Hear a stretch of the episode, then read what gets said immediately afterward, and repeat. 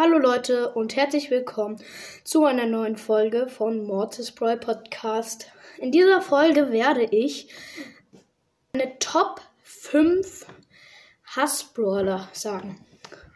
Wundert euch nicht, die meisten davon, also die meisten, äh, ja, zwei, wow, sind welche, die freezen halt.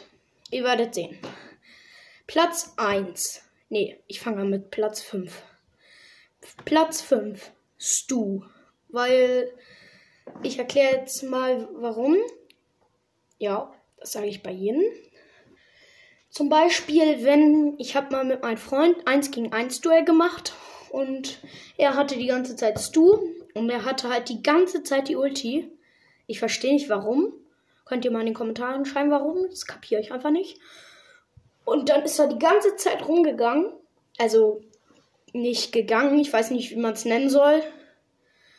Ja, und das war halt übelst nervig. Platz 4, Batz, die Ulti. Die Ulti. Man ist gefreezed, man kann nichts machen. Wenn man dann noch einen Brawler hat wie äh, Ems oder so, der wenig Leben hat, aber krass ist, dann ja, dann tschüss.